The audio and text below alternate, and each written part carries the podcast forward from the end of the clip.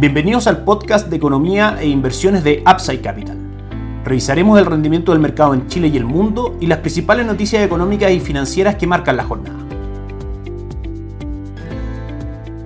Muy buenos días, ¿cómo están ustedes? Jueves 30 de marzo de 2023, soy Ramiro Galeano, les doy la bienvenida a otra edición más de mercados en Upside Capital. Se va a conocer el día de hoy por parte del Banco Central una nueva encuesta de operadores financieros donde se sitúan las expectativas de inflación para el mes de marzo en el 1% de su medición mensual y un 0.4% para los meses de abril y mayo. En cuanto a expectativas inflacionarias a 12 meses se sitúan en el 4.8%, muy por sobre el 3.6% que el Banco Central proyecta para diciembre de este año. Este encuesta de operadores financieros, como decíamos, está viendo un 4.8% a marzo 2024. De manera que claramente hay un desajuste entre las expectativas del mercado y las últimas proyecciones de el Banco Central a través de su informe de política monetaria. Conoceremos un nuevo IPOM durante la próxima semana donde probablemente se ajusten las estimaciones del Banco Central en cuanto a inflación, tasa de política monetaria, crecimiento, etc. En cuanto a tasa de política monetaria, establece un consenso de que la primera caída debiese venir en el mes de junio y caer 75 puntos base del 11.25% actual al 10.5%. Más allá de que eventualmente las expectativas inflacionarias se puedan corregir un poco al alza, lo que sí está claro es que del 11.9% actual veremos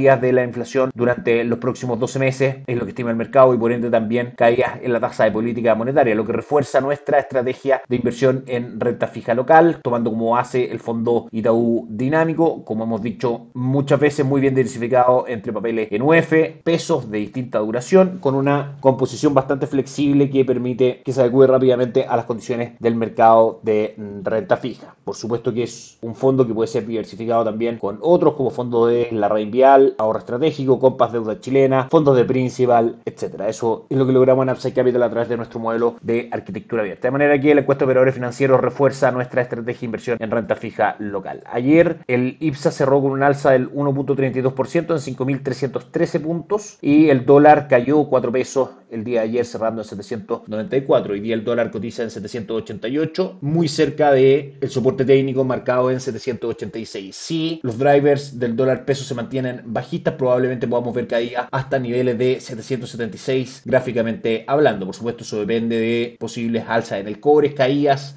en el dólar index y las cifras macroeconómicas internas que hablan del estado de nuestra economía y por ende influyen en el valor del peso frente al dólar norteamericano. En cuanto a las acciones locales, tenemos al IPSA sin grandes variaciones el día de hoy, cayendo solamente un 0.01%. El Banco de Chile, la acción más transada, que cae un 0.15%. Sokimich B cae fuerte hoy día un 3.4% y Parque Arauco sube un 0.13%. Son las tres acciones más transadas el día de hoy en la bolsa. El cobre tampoco muestra variaciones significativas, mantiene 4.08 dólares por libra de cobre, subiendo hoy día un 0.07%. Eventualmente sigue teniendo como objetivo en primera instancia 4,19 y luego 4,29 dólares por libra de cobre. El dólar index cae hoy día un 0.39% cotizando en 101,86 teniendo como objetivo 101,37. Recordemos que la visión del dólar para este 2023 en el mundo en general es bajista. Si se concreta el término del ciclo de alza de tasa política monetaria por parte de la Reserva Federal, que es lo que descuenta el mercado y por supuesto la caída que ha mostrado el dólar index desde máximo en octubre de 2022 en 114,70 a los actuales 101,30 que corresponde a una caída de prácticamente el 11.30% demuestran que el mercado de a poco comienza a descontar una menor tasa asociada al dólar, es decir, a la economía norteamericana. Si nos vamos a Estados Unidos, ayer fue un excelente día para Wall Street, 1% subió el Dow Jones, S&P 500 arriba un 1.42 y Nasdaq un 1.79%. Los principales índices de Wall Street tuvieron, como decíamos, una buena jornada a medida que se van disipando los temores de una posible crisis bancaria y también se van incorporando algunos datos macroeconómicos y un sentimiento en general del mercado en que la Reserva Federal debiese presentar una política monetaria menos restrictiva en el futuro. Por ahora hay un 55% de posibilidades, según la cotización de los futuros en Estados Unidos, de que la próxima alza sea de 25 puntos base en la reunión que se llevará a cabo el 2 y 3 de mayo por parte de la Reserva Federal. Un dato importante, el índice VIX, que es un índice que mide la volatilidad y el miedo de los mercados, es decir, cuando existe incertidumbre, miedo y volatilidad este índice tiende a subir y por el contrario, cuando hay un mercado estable, sin miedo y sin incertidumbre, es un índice que tiende a caer. Durante este año ha caído un 11.77%, de manera que es otra muestra de que en general el mercado ve con buenos ojos este 2023, principalmente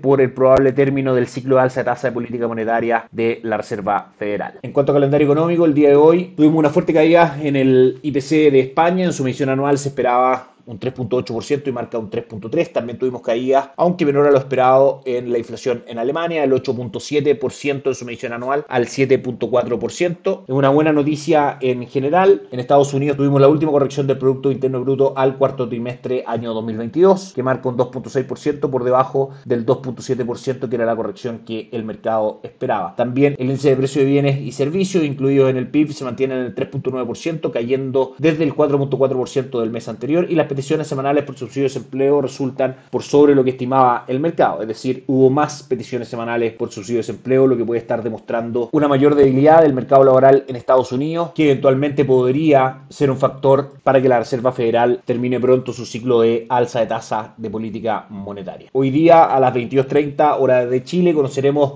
índice PMI, índice de gerentes de compra manufacturero de China, donde probablemente eso nos dé alguna idea de si se van a cumplir o no las previsiones de crecimiento de China fijadas al 5% durante este año una noticia que puede claramente influir también en las cotizaciones del cobre y en el dólar en Chile. Mañana va a ser, en cuanto a calendario económico, la jornada más importante de la semana. Vamos a tener Producto Interno Bruto del Reino Unido. Desde Europa conoceremos principalmente, entre otras cifras, el IPC de la zona euro. Y desde Estados Unidos vamos a estar atentos al precio del gasto en consumo personal, en su medición total y subyacente, cifra preferida por la Reserva Federal para medir el avance de los precios y, por supuesto, en base a eso tomar decisiones de su tasa de política monetaria. También se presenta presentará el gasto personal del mes correspondiente a febrero y por supuesto expectativas del consumidor de la Universidad de Michigan y confianza del consumidor media también por la Universidad de Michigan. Por último vamos a revisar los mercados el día de hoy con Asia marcando una jornada mixta con el Nikkei 225 retrocediendo un 0.36%, el Hansen de Hong Kong que avanza un 0.58 y el índice de Shanghai avanza también un 0.65. Europa muestra también una excelente jornada con el Eurostock 600 subiendo un 1% y el DAX alemán subiendo un 1.26. Y Estados Unidos repite una buena jornada al igual que el día de ayer con el Nasdaq subiendo un 0.72%, el S&P 500 subiendo un 0.45% y el Dow Jones subiendo un 0.13%. Eso es todo por hoy, que estén muy bien, nos encontramos mañana. Chao, chao.